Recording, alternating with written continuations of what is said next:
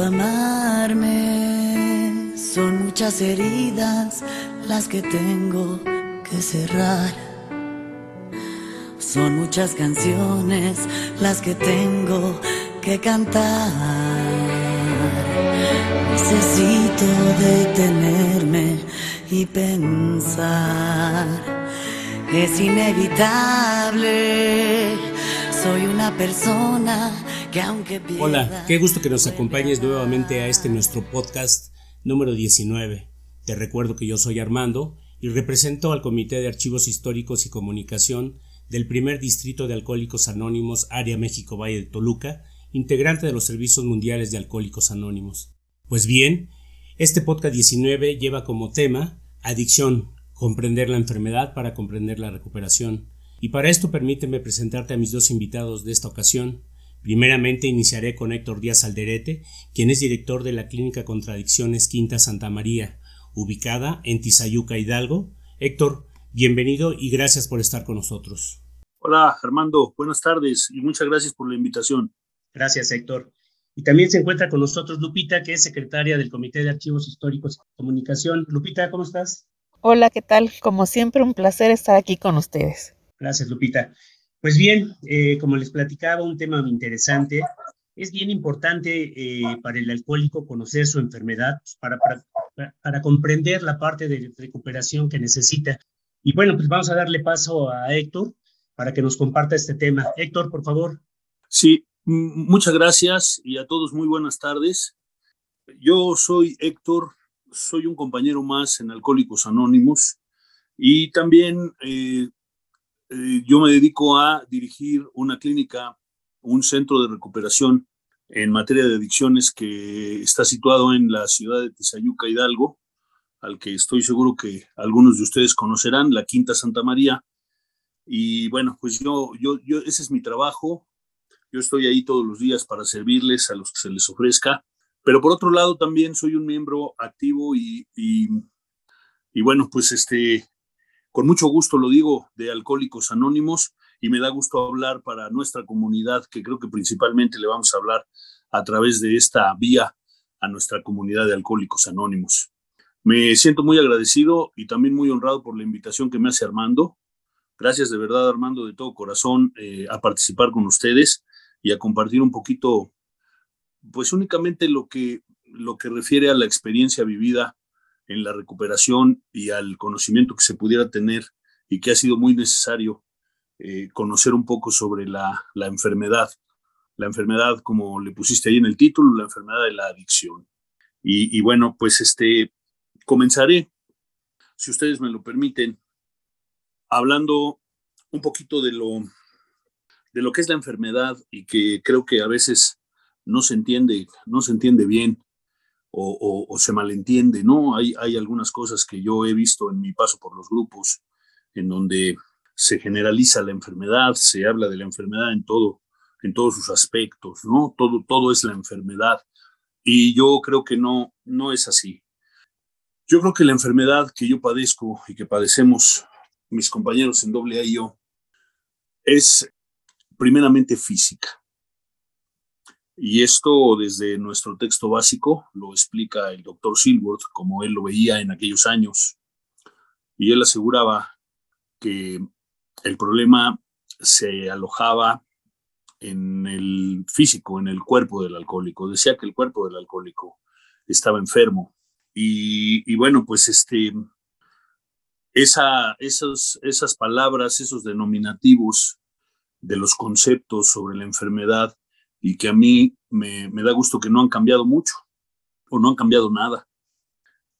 Decía el doctor William Silver que nosotros padecíamos de una, primero, una alergia, es decir, una reacción diferente a la que es normal en cuanto al alcohol se refiere en nuestros cuerpos.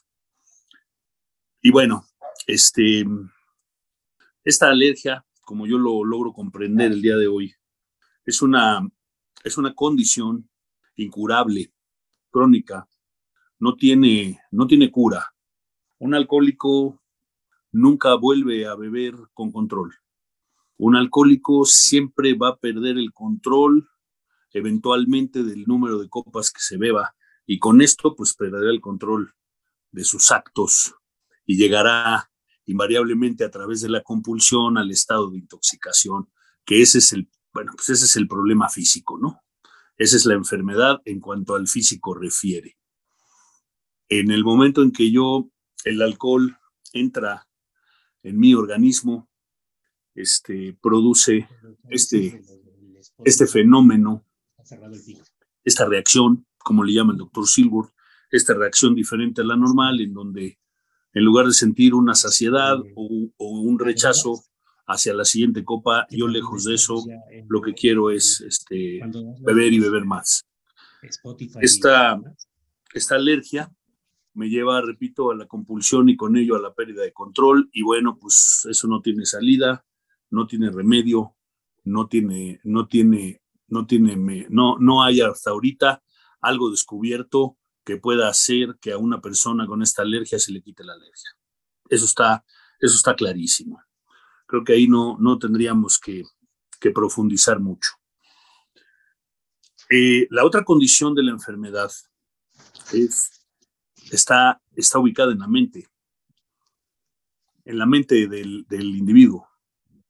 Y es otro fenómeno que el doctor Silver también le llamó obsesión la obsesión mental, es decir, una idea fija que se apodera de la mente de la persona, que no deja fluir otra y que se repite constantemente, que asedia a la persona de manera constante y que con esto el individuo queda despojado de su voluntad y sobre y desde luego de su juicio. Ni tiene buen juicio ni tiene voluntad con la sola idea, estamos entendidos de que este, él va a tener que llegar a esa primera copa eh, tarde o temprano, invariablemente va a llegar a esa primera copa. Entonces, el candadito se cierra muy bien, ¿no? Una idea en la mente, mi mente entendida como mi capacidad de darme cuenta, mi capacidad de ver objetivamente la realidad y una idea que se apodera de eso, es decir, se apodera de mi capacidad de darme cuenta. La persona que está obsesa no se puede dar cuenta de la consecuencia por, en este caso, beber. Nuestro libro insiste mucho en eso. Tres capítulos están dedicados a eso. Los primeros tres, más la opinión del médico, nos hablan claramente de qué se trata la enfermedad. Y en uno de sus párrafos, que es muy contundente, Dice que es muy difícil a través de tener esta obsesión que a la persona, que en la persona acudan a él los pensamientos sobre la consecuencia que se va a vivir al beber. No acuden a él el dolor de la última borrachera, simplemente piensa en el placer, en el, en el servicio, como le quieran llamar, en el descanso, en el desestrés, en lo que eso sentimos los alcohólicos cuando nos tomamos la primera copa, en esa liberación. Esa es la obsesión de la que tanto nos habla este, el doctor Silver y, Bill W. en el libro. Entonces, decía yo que está muy bien cerrado el candado porque pues una idea fija que me lleva a beber la primera y una vez bebiendo la primera, un cuadro este, fisiológico que, me hace que cuando yo tomo la primera ya no puedo parar. Entonces, eh, esta condición, evidentemente al individuo, pues lo va a llevar a la muerte.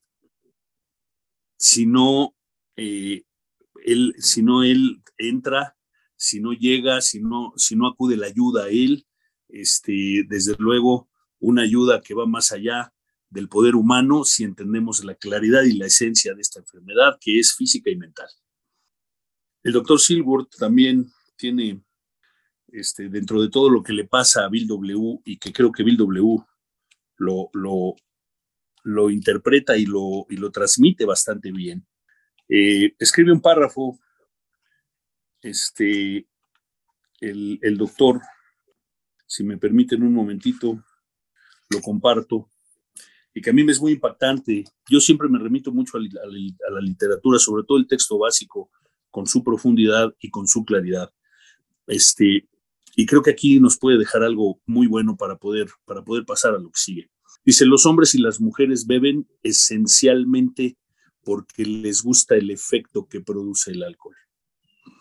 La sensación es tan evasiva que aunque admiten lo dañino, no pueden después de algún tiempo discernir la diferencia entre lo verdadero y lo falso. Les parece que su vida alcohólica es la única normal. Están inquietos, irritables y descontentos hasta que no vuelven a experimentar la sensación de tranquilidad y bienestar que inmediatamente les produce apurar unas cuantas copas, copas que ven a otros tomar con impunidad. Después de haber vuelto a sucumbir al deseo imperioso como le sucede a muchos, pasan por todas las bien conocidas etapas de la borrachera, emergiendo de esta lleno de, llenos de remordimientos y con la firme resolución de no volver a beber. Esto se repite una y otra vez, a menos que la persona pueda experimentar un cambio psíquico completo. Hay muy pocas esperanzas de que se recupere. Bueno, dice que los hombres y las mujeres bebemos, entiendo yo, porque no nos gusta lo que vemos, no nos gusta lo que sentimos, nos, no, nos perturba enormemente lo que pensamos, ¿no? Y esto nos lleva a lo que nuestro primer paso nos dice, que es una vida total y absolutamente ingobernable. Ingobernable, como yo lo comprendo, este, desde, desde la parte interna del individuo. Ingobernable en sus pensamientos, ingobernable en sus emociones e ingobernable en sus actos, sus conductas.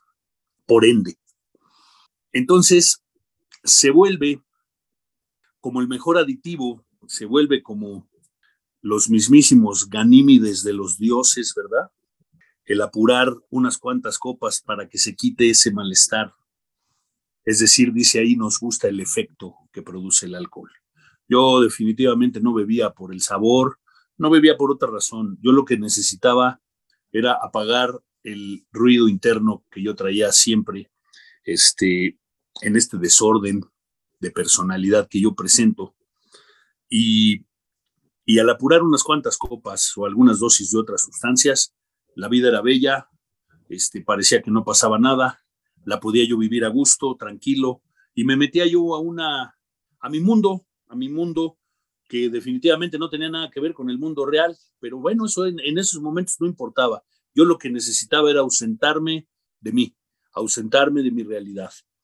Y esa es, el, ese es el, la cuestión, yo creo que complicada de la adicción en general. Porque ustedes no me dejarán mentir, cuando una persona llega a Alcohólicos Anónimos o llega a internarse a algún lado, su problema emocional, mental, va a comenzar en el momento en que pare de beber.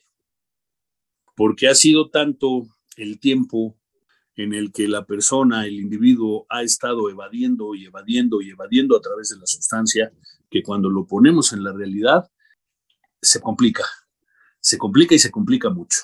Es por ello que tiene sentido, creo yo, el tomarme de un grupo, de una comunidad de personas que tienen experiencia en esto, que me van a poder ayudar y definitivamente agarrarme de la parte espiritual del programa. Yo creo que una persona en mi condición tiene que agarrarse de algo que está más allá de él, por una sencilla razón, porque su problema, su adicción, su enfermedad está mucho más allá de él. Esto estaba mucho más allá de mí. Entonces yo tenía que contender esa batalla agarrado de algo que me pudiera dar la fuerza, porque yo la fuerza no la tenía. Esa es la realidad. Yo sin estar con ustedes, sin estar conectado con ustedes, yo no hubiera podido, por mis recursos, por mis recursos, por mis medios, yo no hubiera podido parar de consumir.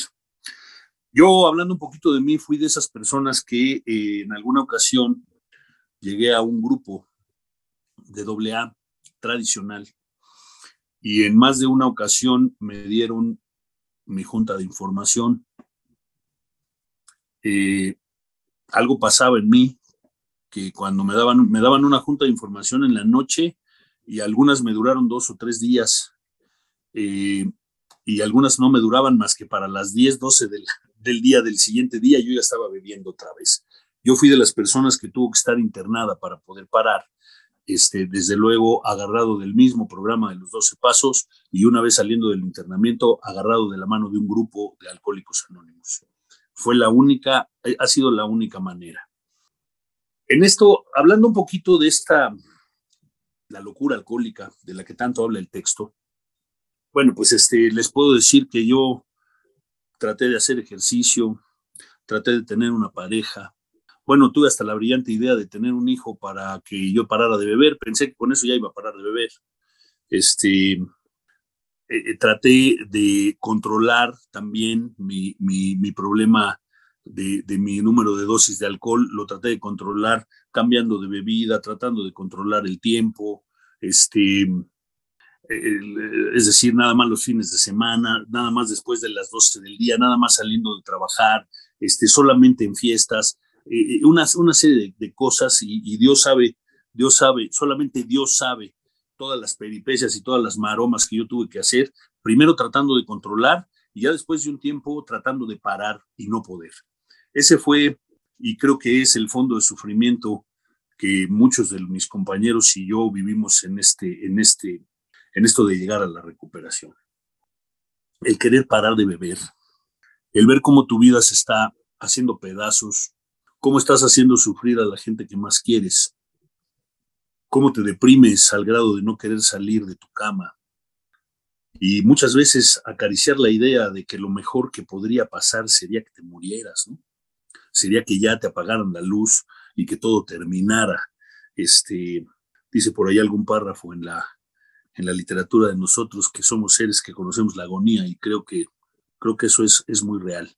Por lo menos en mi caso sí hubo mucho, mucho dolor y mucha, y mucha pelea ¿no? conmigo mismo hasta que yo este, comprendí estas cuestiones primeramente que estamos compartiendo sobre de qué se trataba.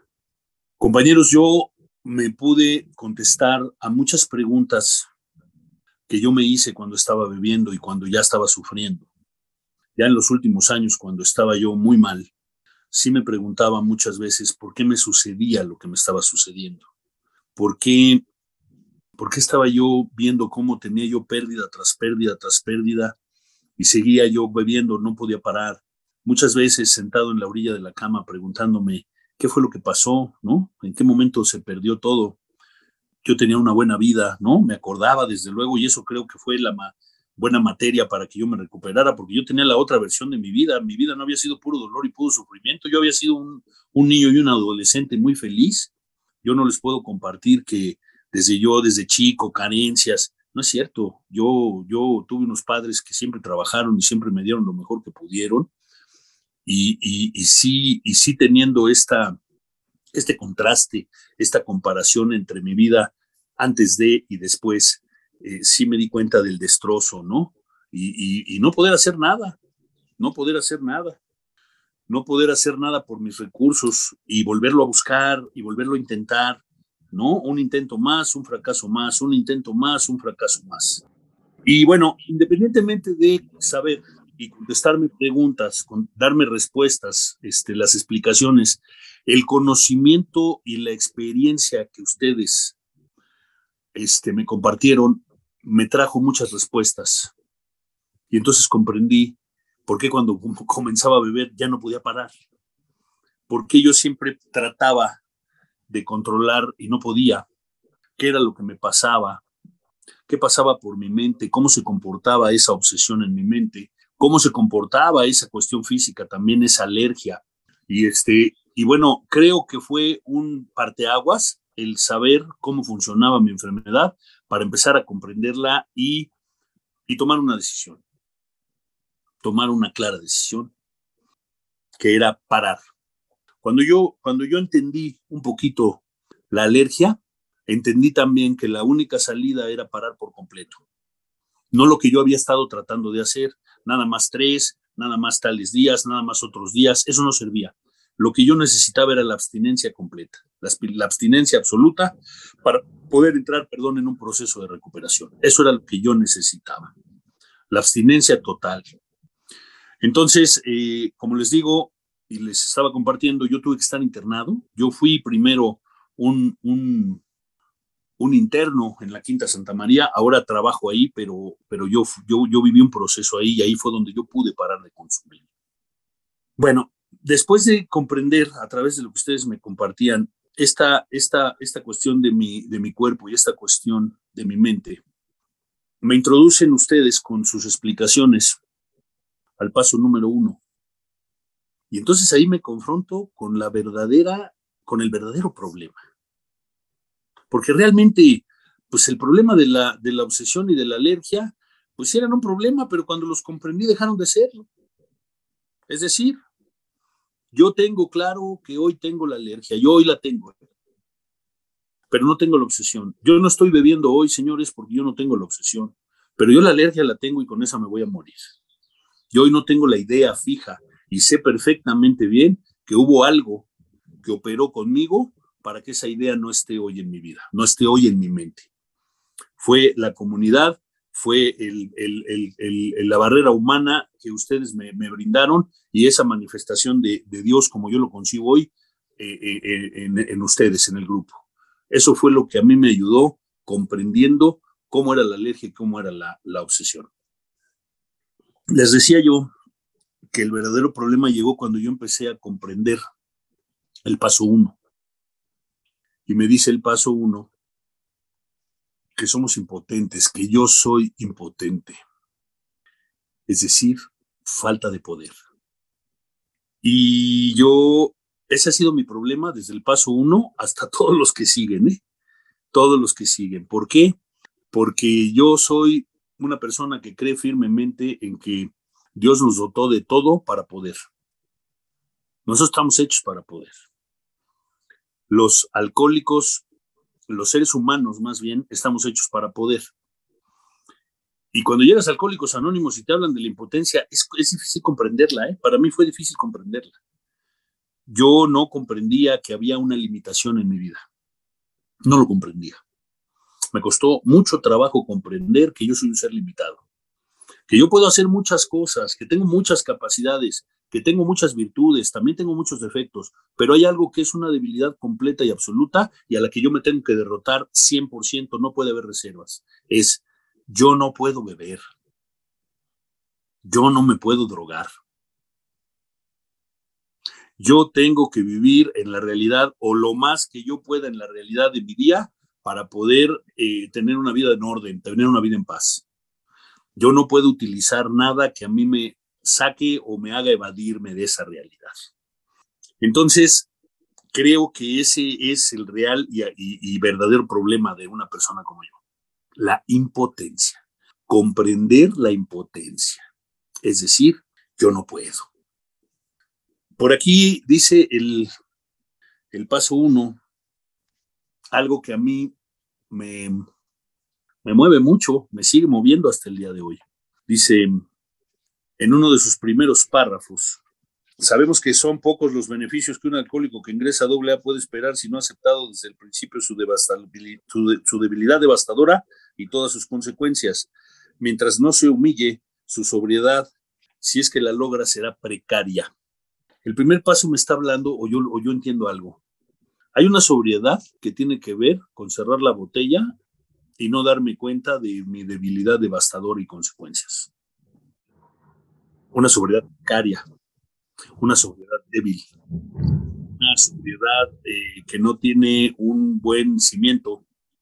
Aunque haya una derrota, aunque no esté yo bebiendo, este, si nomás estoy cerrando la botella y no estoy haciendo nada en el proceso de recuperación que se me sugiere, creo yo que la sobriedad se puede caer en cualquier momento.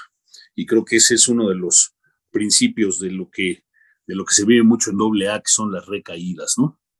Este, esas sobriedades precarias, o como yo, que en un principio creía que mi problema nada más era beber. Yo, este, mi problema gira alrededor de beber. Cuando paré de beber, porque nunca lo había hecho, cuando verdaderamente paré de beber estando internado, me di cuenta que yo tenía otros problemas. Y otros problemas que no son exclusividad de los alcohólicos, ¿eh?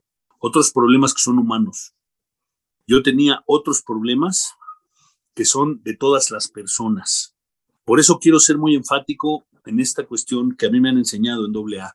La enfermedad no lo es más que la alergia y la obsesión. De ahí en adelante, todo el programa se dedica a hablar de cuestiones humanas. No, no son cuestiones exclusivas del alcoholismo.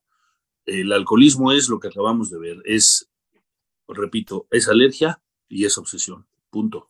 Esa es la enfermedad. Cada quien tiene su manera de verlo y sus versiones. Dicen que estos libros, eh, el 12 y 12 y el texto básico, tienen un solo mensaje y interpretaciones hay millones, ¿no? Como millones de alcohólicos, pero dice que tienen un solo mensaje. Y una de las cosas que yo sé que se pretende dentro de toda la estructura de AA, dentro de todos los compañeros que están sirviendo, es que el mensaje no se desvirtúe, que verdaderamente sea tan simple, tan, tan frontal y tan claro como, como debe de ser. Y creo que una de las partes medulares para poder transmitir esto es yo comprender que la enfermedad nada más comprende la cuestión física y la cuestión mental, la alergia y la obsesión. De ahí en adelante, todo lo demás, que es un tema amplio dentro del proceso de recuperación, hay que tener claridad de que es, es completamente humano.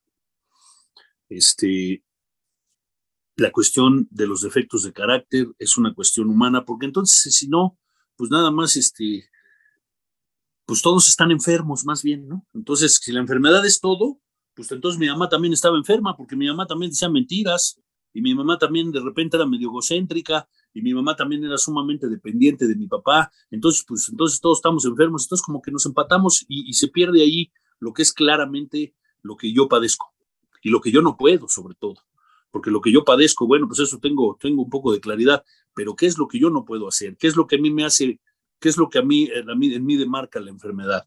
¿Qué es lo que a mí me hace diferente a los demás? Nada más eso.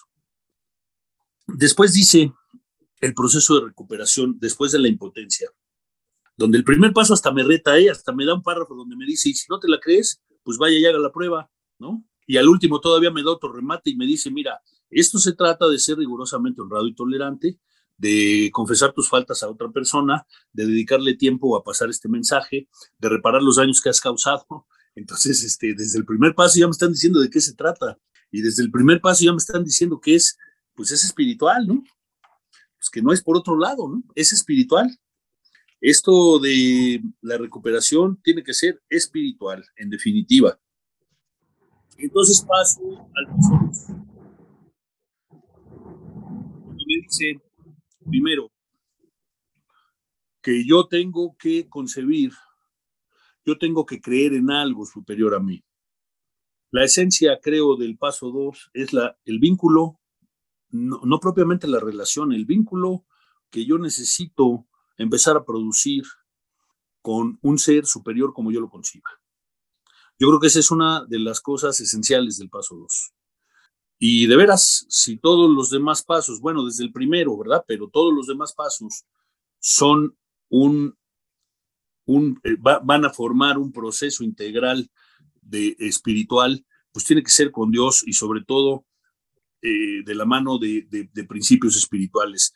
Aquí esto es cuestión de humildad, esto es cuestión de honradez, esto es cuestión de crecimiento, esto es cuestión de, trabajar conmigo, de, de tener un, una trascendencia. El programa definitivamente, creo yo, no nomás es para dejar de beber.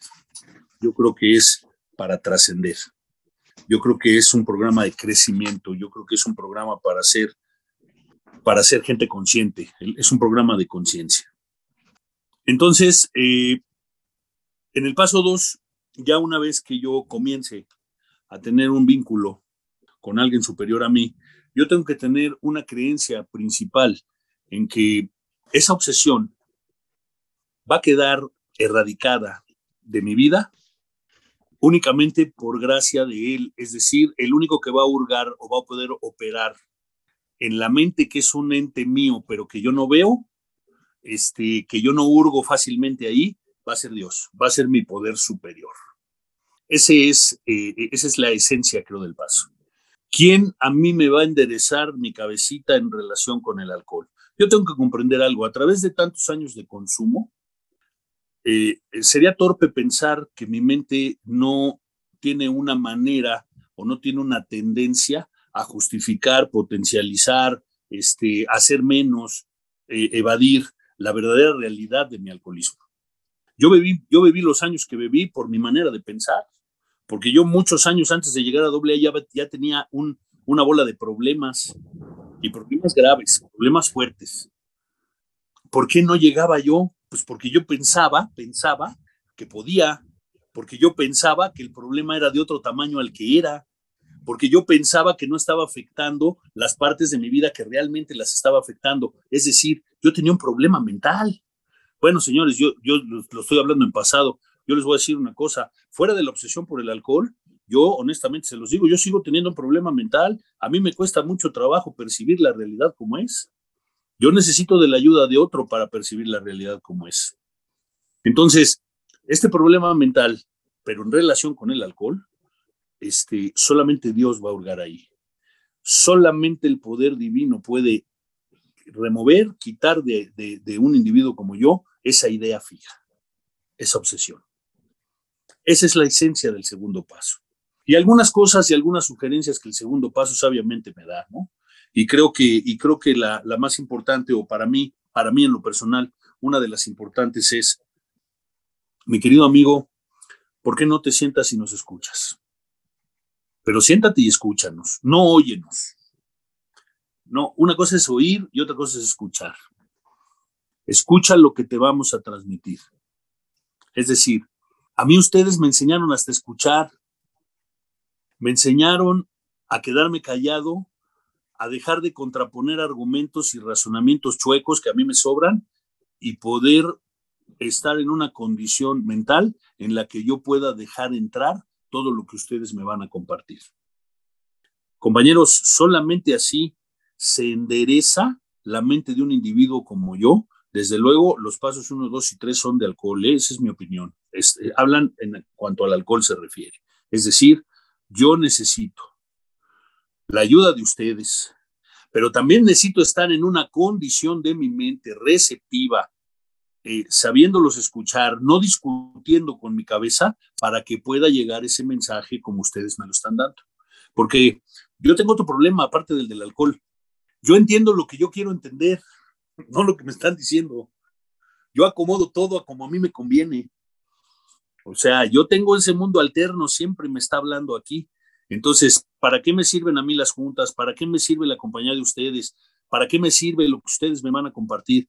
Así como enfermé, así como me creí tantas mentiras en la actividad, así hoy tengo que creer. Y lo dice el paso clarito, ¿eh? Llegamos a creer. Y eso no es sencillo, creer no es fácil.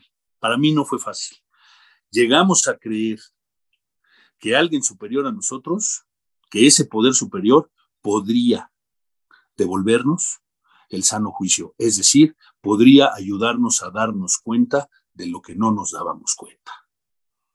Nos va a ayudar a separar las mentiras de las verdades, porque yo las mentiras y las verdades las traigo juntas, ahí las traigo fusionadas, las traigo amalgamadas, por eso no tomo decisiones acertadas, es decir, mi mente no está no está. Yo me empiezo a dar cuenta cuando yo empiezo a, practicar tanto el estar cerca de ustedes como el estar con la mente abierta, el estar ahí, atento, abierto, sin discutir, dejando mis obstinaciones y mis, y, mis contreras, porque yo otro de los apellidos que tengo es Contreras, y tú me dices que es de una manera, yo digo que es de otra, quitarme esa conducta mental para que yo pueda recibir. Creo que esa es la esencia del paso. Y después, Viene el paso 3, en donde ya me dice que yo tengo que tomar una decisión clara. O soy yo o es Dios. Otra vez, en cuanto al alcohol se refiere. Si yo no puedo, y ya encontré que hay una solución, es decir, alguien puede, hay una solución a mi problema, ¿eh? No me dejan en el primer paso ahí nada más con la impotencia. No, me dicen, ¿qué crees? Hay una solución, hay esperanza. Entonces, yo tengo que tomar una decisión y es clarísima y si ponemos atención en el capítulo 5 donde habla del tercer paso, nos va a decir todo lo que ya sabemos, eso que ya hemos leído una y otra vez. A la gente le gusta vivir por autopropulsión, todos quieren dirigir el escenario, las luces, el ballet, y, no dice los alcohólicos, ¿eh? dice cada persona. O sea, también en mi casa viven así, también en mi trabajo viven así. Eso volvemos a lo mismo, eso es de seres humanos, no es de alcohólicos. Pero ahí me dice a mí que una vida llevada a base de fuerza de voluntad no puede ser venturosa. Y yo creo eso, ¿eh? Yo tengo que llegar a una clara decisión. Primero mi problema de alcohol, que yo ya declaré que no puedo con él y que hay una solución, hay una salida estando cerca de ustedes, yo pongo mi problema en manos de Dios, pero también empiezo a conocer principios como la buena voluntad, es decir, la disposición, porque a partir de ese momento el programa se trata de hacer, hacer, hacer, hacer, hacer, hacer y hacer. Todas las sugerencias son de acción. Ya el programa ya no tiene reflexiones adelante, es hacer, hacer, hacer, escribir, reflexionar, confesar, estar enteramente dispuesto, dejar que Dios humildemente me, quite, este, reparar el daño, hacer la lista, pum, pum, pum, es hacer, hacer, hacer. Entonces yo tengo que tomar una clara decisión también el tercer paso. O, o, va a ser Dios o va a ser yo. Así, así es como yo la entiendo, de la manera más simple. O permito que Dios obre en mi vida o sigo obrando yo solo. Es decir, Dios va a ser la parte divina y yo voy a hacer la parte humana. Nunca Dios va a hacer la parte que me toca a mí, ni yo puedo hacer la parte que le toca a Él. Tengo que tomar esa clara decisión, ¿verdad? Y, bueno, pues hay dos oraciones en el paso tres, donde le pido a Dios su guía y que me libre de mi encadenamiento, y después termina con la oración de la serenidad. Es precisamente esto que les estoy platicando, es qué puedo y qué no puedo qué es mío y qué no es mío, y ser eficiente en eso, discernir la diferencia. Punto. Pero tiene que haber alguien superior, tiene que haber un Dios en mi vida, porque en mi, en, mi vida, en mis manos, fue un caos, fue una catástrofe. Y la prueba ya la tengo, esa sí la conozco, esa sí la tengo clara a lo que llegué. Este, tengo que abrirme a lo que me van a recomendar ustedes, pero siempre, siempre con ese, con ese ingrediente te sientas como te sientas, estés como estés, te hayas levantado como te hayas levantado, el paso tres eso me dice, hay que hacer lo que nos toca, estés como estés, en la condición en la que te encuentres hay que hacer lo que nos toca. Después vienen los análisis, es decir, vamos a ver, ahora sí, ¿por qué bebías, mi amigo? Vamos a ver de dónde viene ese inquieto, irritable y descontento. ¿Por qué se pone usted así? ¿O por qué anda usted así todo el día, no? ¿Por qué anda usted enojado todo el día? ¿Por qué anda triste todo el día? ¿Por qué no puede controlarse? ¿Por qué no puede ponerse en equilibrio? ¿Qué es lo que pasa? Esa conexión que hay clarísima entre las emociones, los defectos de carácter, ese nudo que los análisis me empiezan a aclarar y el análisis empieza en el paso cuatro en donde el análisis es muy claro porque me dice, sin miedo hicimos un inventario moral de nosotros mismos, es decir, ya no vamos a hablar de alcohol. Ese inventario o esa retrospectiva la hiciste en el paso uno, en donde ya decidiste no beber gracias a que te diste cuenta que tiene muchos años que tienes problemas con el alcohol. Ahora nos vamos a volver a ver. Yo creo que la segunda introspección que el programa me sugiere es a través del paso cuatro, donde me va a decir, véase pero ahora ya a través de sus deformaciones emocionales.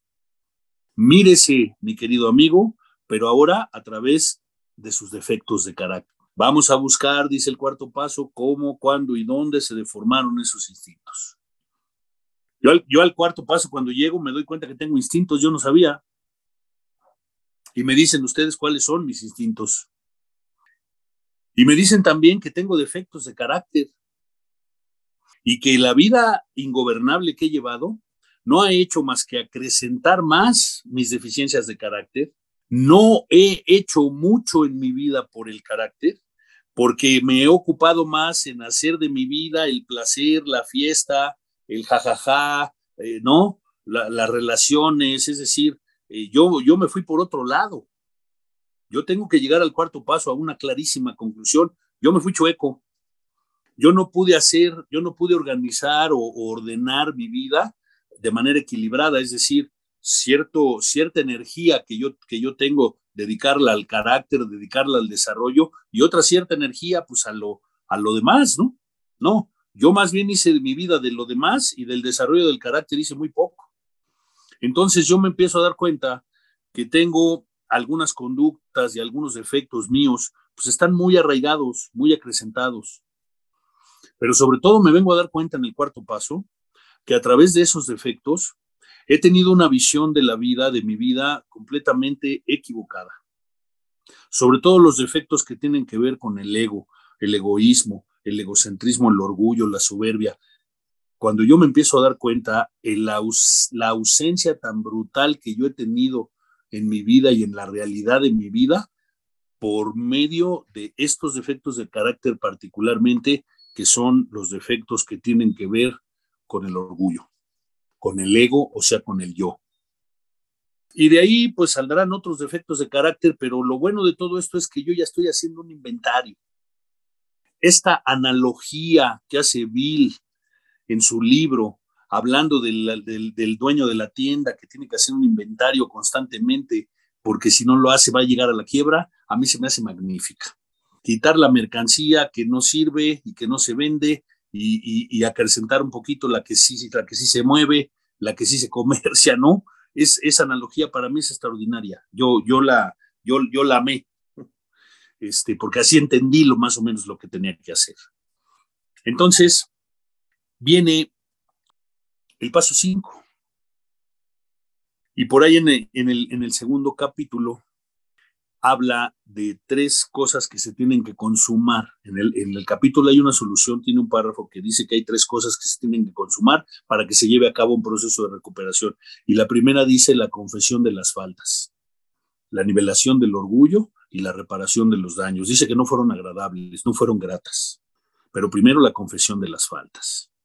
Paso 5 o sea que no conformes los alcohólicos con que me dijeron que escribiera toda la historia de mi vida, todo lo que me avergonzaba, todo lo fuerte que yo había vivido y lo que creía yo que había marcado mi vida, para después platicársela, compartírsela, debatirla, discutirla con otro compañero de más experiencia, otro compañero que iba delante de mí. El cuarto, el cuarto paso fue fuerte, pero como que no fue más fuerte que el quinto, ¿eh? A mí el quinto no me gustó donde dice que tengo que ver la verdadera realidad de, mi, mi personalidad ante mí, ante Dios y ante otro ser humano. O sea, creo yo que el plato fuerte lo dejan al último, dice ante otro ser humano, porque esas confesiones ante mí y ante Dios, de veras, aunque son ante Dios, a mí no se me hacen tan agobiantes como pararme enfrente de otro y decirle todo lo que yo, todo lo que yo soy la confesión de las faltas. Bueno, yo les voy a decir una cosa. Tengo algunas 24 horas en doble A, creo que, creo que he practicado el programa en mi capacidad y creo que he tenido beneficios por ello. Les digo una cosa, este, la confesión de las faltas a mí me sigue costando mucho trabajo, mucho trabajo el día de hoy. Yo ando siempre queriendo editar lo que le voy a decir al padrino, esto sí, esto no, este, espérame, deja el hecho a esto, o, o, o le echo barniz, o no lo digo con las palabras que lo debo de decir, ¿no? este, se los aviso tantito, no vaya a ser que los oídos castos de mi padrino se lleguen a lastimar, ¿no? Como si mi padrino no me comprendiera, pero de veras, o sea, ahí ando, ahí ando ponchando una y, y inflando otra, y así soy, porque ¿saben qué? El orgullo es fuerte, el orgullo es maldito, el orgullo es el que me dice, no, eso no lo digas, ¿para qué? Eso solo, eso lo puedes manejar tú solo, hombre, porque a mí no me gusta exhibirme, a mí no me gusta mostrarme tal y como soy, a mí no me gusta la honestidad. Y el mismo agobio que yo sentía los primeros meses y años de mi recuperación cuando me apadrinaba, este, lo mismo lo, sigo sintiendo ahorita. Creo que ya que no es, no es que el orgullo se haya nivelado, ¿no? Como dice, como dice el proceso de recuperación. Yo creo que ya no hago tantas babosadas como, como traía yo cuando llegué, y eso es lo que me hace que a veces me apadrine un poquito de manera más honesta.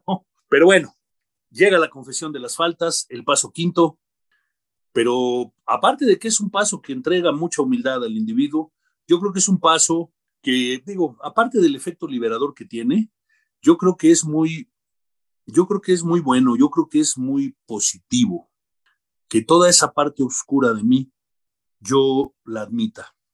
Porque el paso quinto dice otra vez la palabra del primero, admitimos, admisión ante Dios, ante mí, ante Dios y ante otro ser humano, la naturaleza exacta, no dice ahí dos, tres, como tú se la quieres decir, exacta de mis defectos de carácter. Pero fíjate, dice admitimos. La acción del paso está en admitir nada más esa parte oscura que yo siempre he negado.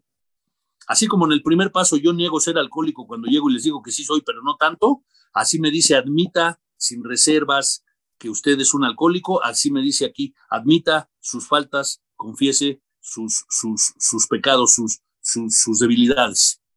Eso es lo que yo entiendo por el paso quinto. Y desde luego que yo creo que es un enorme regalo. Y entonces viene lo que yo considero el trabajo toral, el trabajo medular del crecimiento, del crecimiento en el programa. El paso 6 y 7. El paso 6, donde me dice a mí este, el programa que tengo que estar enteramente dispuesto. Pero además aquí hay un dato muy valioso, hay un dato muy valioso en el paso 6. A mí me dice el paso 1 que cuando yo admito mi impotencia, la obsesión por beber va a quedar removida. Esa obsesión se va a remover del individuo. Pero en el paso 6 dice que cuando yo llego a estar enteramente dispuesto a que Dios me libere de mis defectos de carácter, la obsesión por el alcohol, la obsesión por beber me la arrancó. Así lo dice tajantemente. Vuelve a hablar de la obsesión y vuelve a hablar de este milagro que Dios da. Entonces quiere decir, o, al menos así para mí quiere decir, que una, un proceso de recuperación, que es de lo que estamos hablando, se sustenta en dos columnas, que, es lo, que son las que lo sostienen. Evidentemente una es la abstinencia. Este programa no se puede practicar si uno está bebiendo. La abstinencia, que es de absoluta importancia, y la sobriedad entendida, no como dejar de beber, sino la sobriedad entendida como la dice el sexto paso, es decir, aquella persona que está enteramente dispuesta a dejar que Dios le libere de sus defectos. Eso es contundente para mis oídos. Quiere decir que yo logro la sobriedad no cuando cambio y cuando me vuelvo buenito, cuando estoy enteramente dispuesto y consciente a saber que yo tengo otros problemas que son humanos y que si yo no trabajo en ellos seguramente me van a volver a llevar a la obsesión y con esto me van a volver a llevar a beber. Yo creo que esa es, yo creo que esa es la esencia. Yo creo sin duda que esa es la esencia. Y estar enteramente dispuesto es no dejar de tratar. Estar enteramente, el, sexto paso no plantea una meta, el sexto paso plantea una actitud que el individuo como yo debe de tener. Una actitud, una actitud perseverante, una actitud guerrera, una actitud en donde la guardia no se puede bajar. Ese es el paso seis, como yo lo entiendo. Estar enteramente dispuesto quiere decir estar haciendo algo. Nada más estar haciendo algo por el trabajo de mis defectos de carácter, mismos que yo ya vi de cerca en el paso cuarto y quinto. Después pasamos al paso siete, donde la palabra clave y la primera del enunciado del paso siete es la humildad. El reconocimiento claro de mis debilidades, acompañado de un trabajo por mejorarlas cada día, pero el reconocimiento claro de mis debilidades. Yo, como dice el paso, yo también era del equipo de los que la humildad era una, era una palabra completamente malentendida para mí. Yo pensé que humildad era ser pobre, en pocas palabras. Yo, yo relacionaba la pobreza con la humildad. Y yo no tenía idea de que la humildad era, era, era, era, era sinónimo de fuerza, era sinónimo de verdad, era sinónimo de realidad. Este, yo lo que necesito en, en, mi, en mi conducta, en mi personalidad, es transitar la realidad en lo que más yo pueda. La conducta adictiva es una evasión de la realidad, entonces la medicina para mí es estar en la realidad. Y uno de los recursos o herramientas muy necesarias y muy contundentes para poder transitar la realidad es, es buscar esta humildad, es buscar este principio, y desde luego, como dicen los pasitos ahí en su glosa, hay, hay defectos que evidentemente nos los vamos a poder quitar, pero hay unos que no. Es más, hay unos que a veces ni se los quiere uno quitar.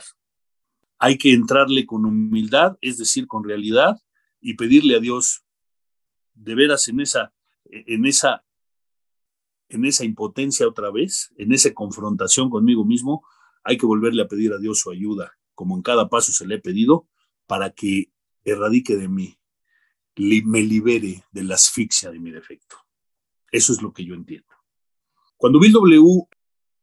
en su documento este del lenguaje del corazón, me parece que se llama La próxima frontera, la sobriedad emocional, y que habla de las dependencias, habla de, de la inmadurez y después de las dependencias, y él se da cuenta que gran parte de los motivos que lo llevaban a sus enormes depresiones que él sufría eran las dependencias.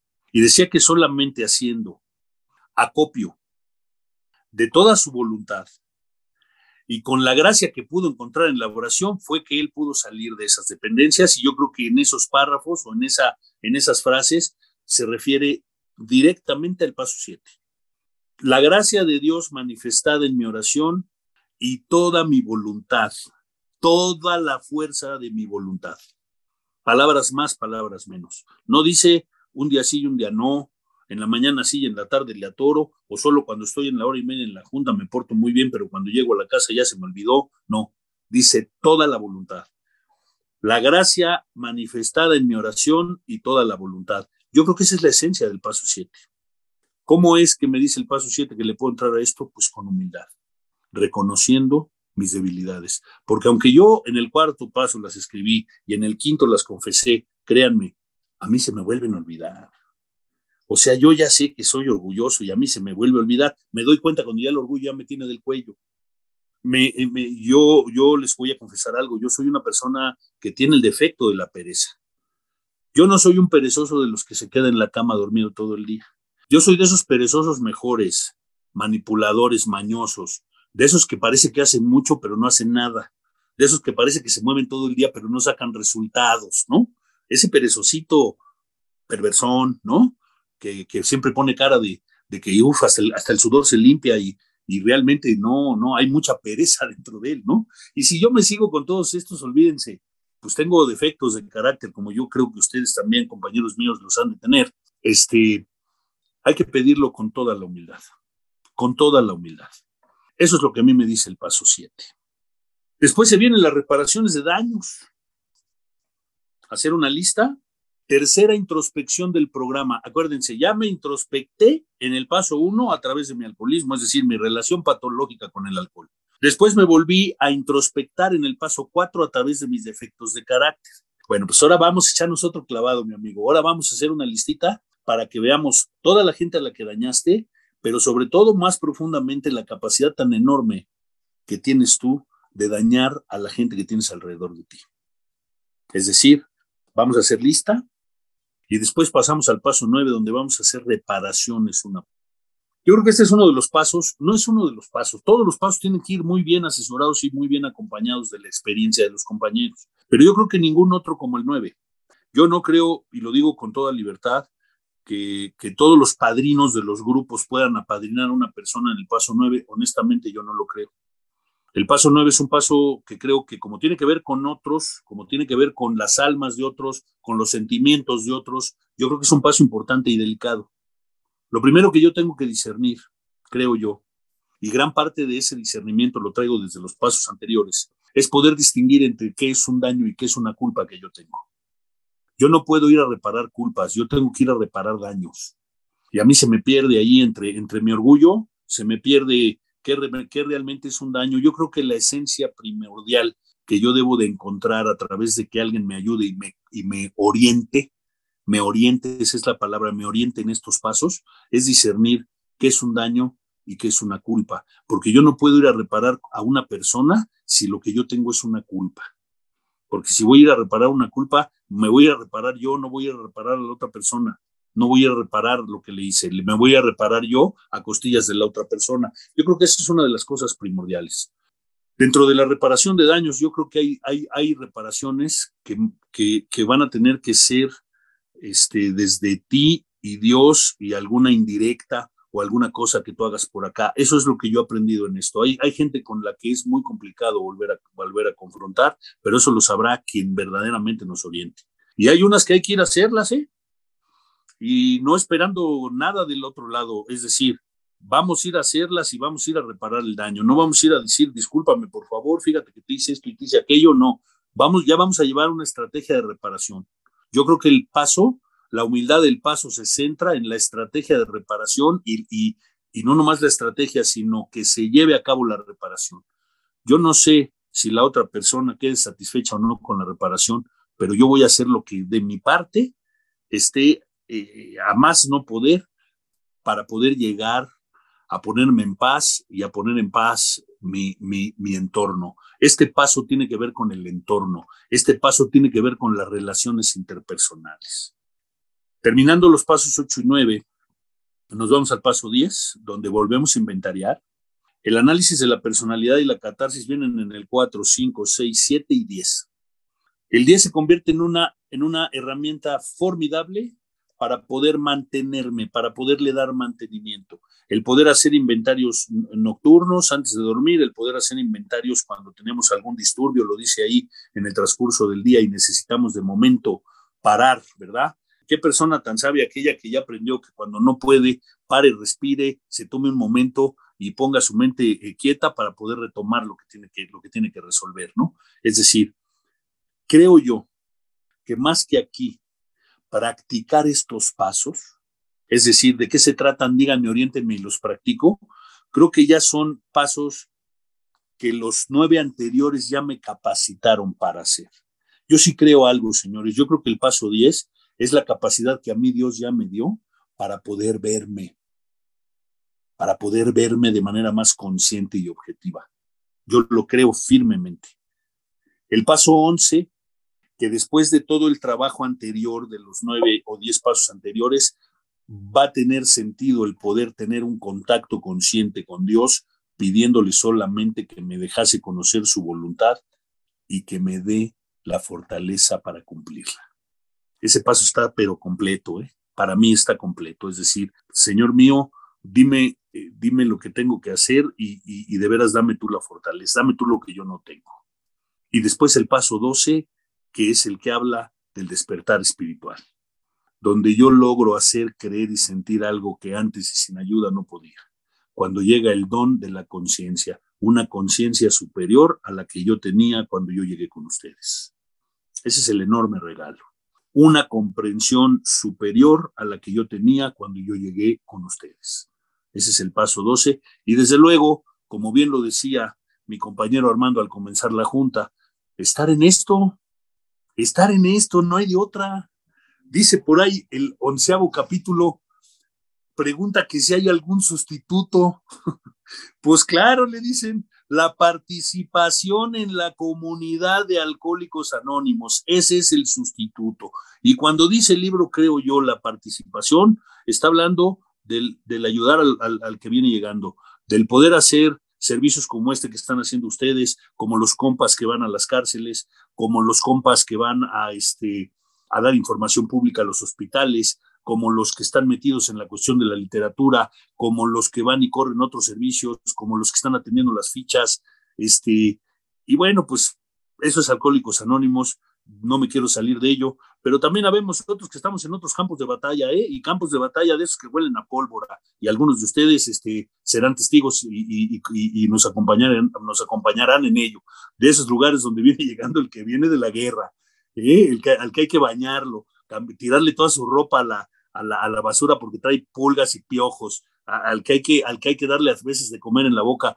también, también hay esos frentes de batalla en esto, que bueno, pues este, creo que todos unidos en una clara conciencia de que esa es nuestra salida, de que esa es nuestra medicina, de que si yo ayudo al otro, quién sabe si yo lo ayude, pero me ayudo yo, y no lo digo de manera egoísta, no está en mis manos que él se quede o que él se recupere, esa es una cuestión de Dios y él, pero si está en mis manos lo que yo le voy a transmitir con todo mi amor, cómo me voy a deshacer yo de mi egoísmo y de mi egocentrismo en ese paso 12, en esa, en esa, en esa calidad que yo le tengo que meter a algo de mi vida en eso donde yo quiero ser, quiero ser estoico, en eso donde yo quiero ser claro, en eso donde yo le tengo ese enorme valor, porque desde luego, pues, pues, pues ustedes me sacaron de donde yo estaba, ustedes me sacaron del infierno, ustedes me trajeron de la agonía a la vida, porque hoy, créanme, hoy mi vida es diferente.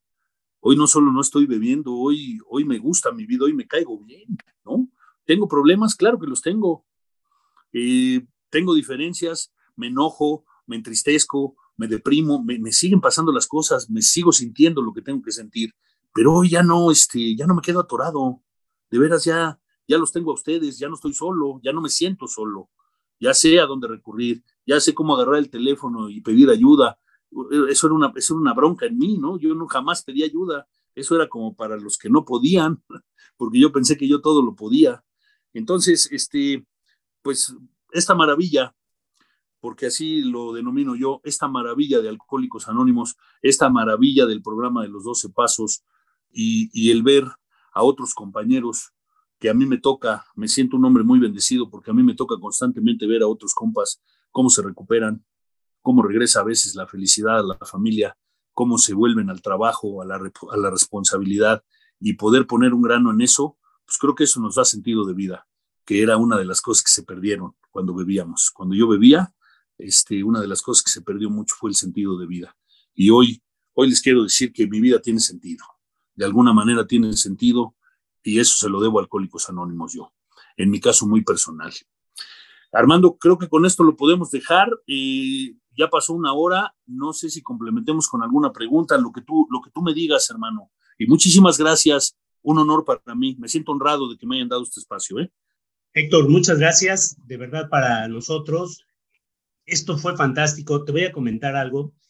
Eh, del pasado, el pasado 25, del 25 al 31 de octubre, se llevó a cabo la doceava Semana Nacional de Alcohólicos Anónimos en instituciones eh, centros de tratamiento y otros entornos se le dio por llamar, porque seguramente tú sabes que únicamente se le llamaba centros de tratamiento. Y Alcohólicos Anónimos atendía clínicas y atendía este, centros de integración juvenil y algunos otros.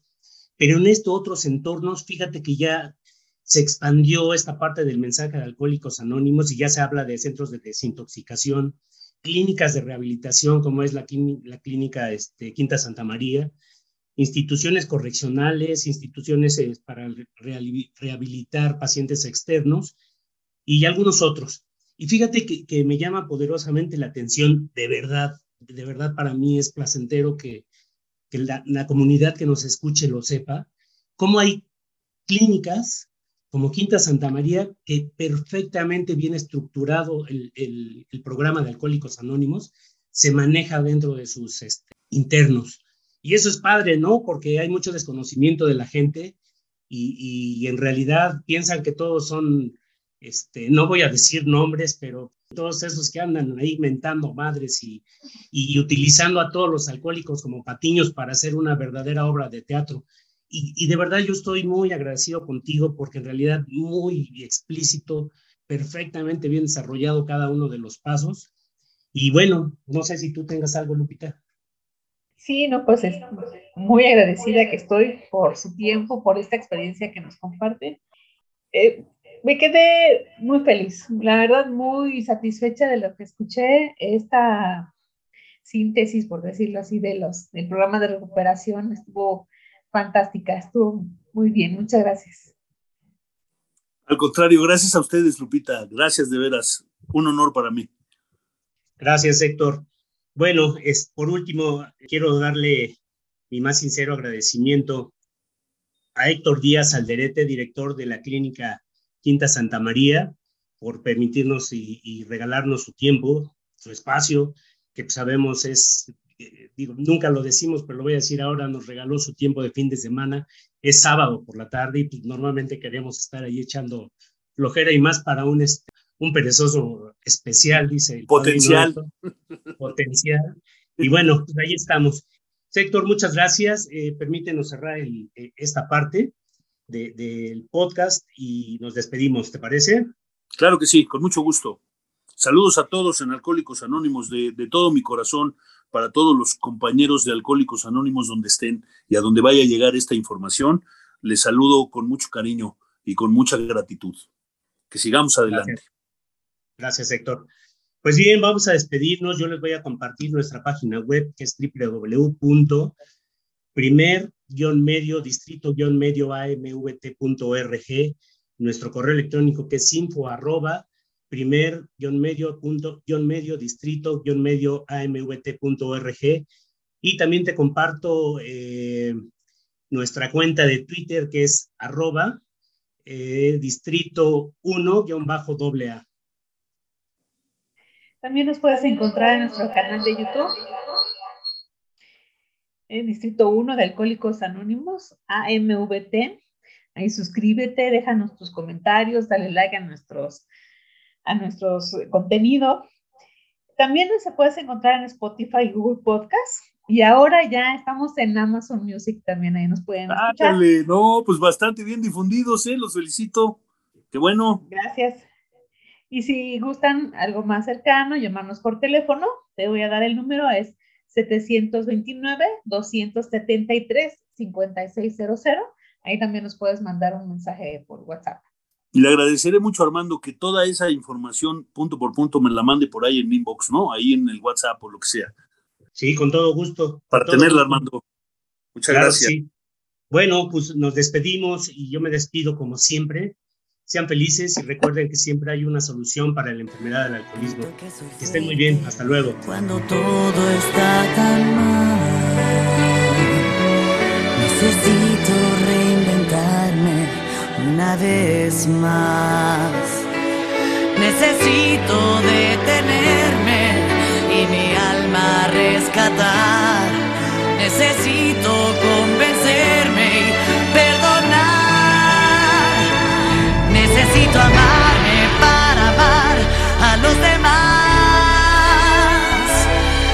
Necesito amarme y dejarme de engañar.